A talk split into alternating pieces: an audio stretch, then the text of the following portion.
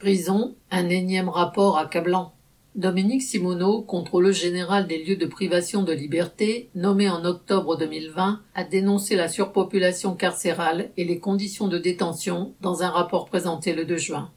Selon les derniers chiffres officiels, le nombre de détenus atteignait 71 053, alors que l'ensemble du système carcéral est limité à 60 683. Le taux d'occupation des prisons françaises atteignait 117 grimpant même à 138,9% dans les maisons d'arrêt où sont incarcérés les détenus en attente de jugement et ceux condamnés à de courtes peines.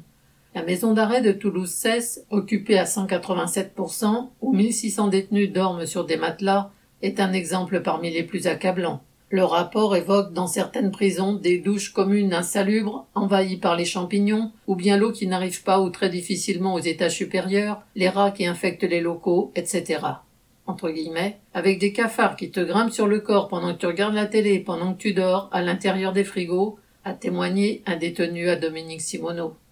Le personnel pénitentiaire est enfermé comme les détenus dans cet univers inhumain, condamné entre autres à la pénurie de personnel. Ainsi, la prison de Toulouse-Cesse comptait à son ouverture en 2003 un surveillant pour 50 détenus et un surveillant pour 150 en 2021. Au printemps 2020, en raison de l'épidémie de Covid-19, le gouvernement avait fait libérer de façon anticipée des prisonniers en fin de peine.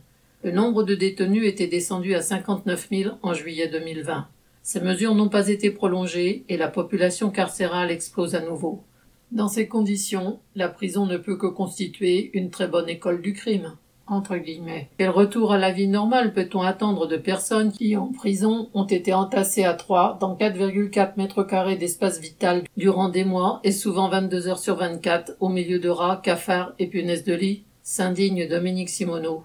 Mais assurer une dignité aux détenus n'est évidemment pas une priorité ou une urgence pour l'État, encore moins si l'on peut dire que pour les hôpitaux ou l'enseignement public.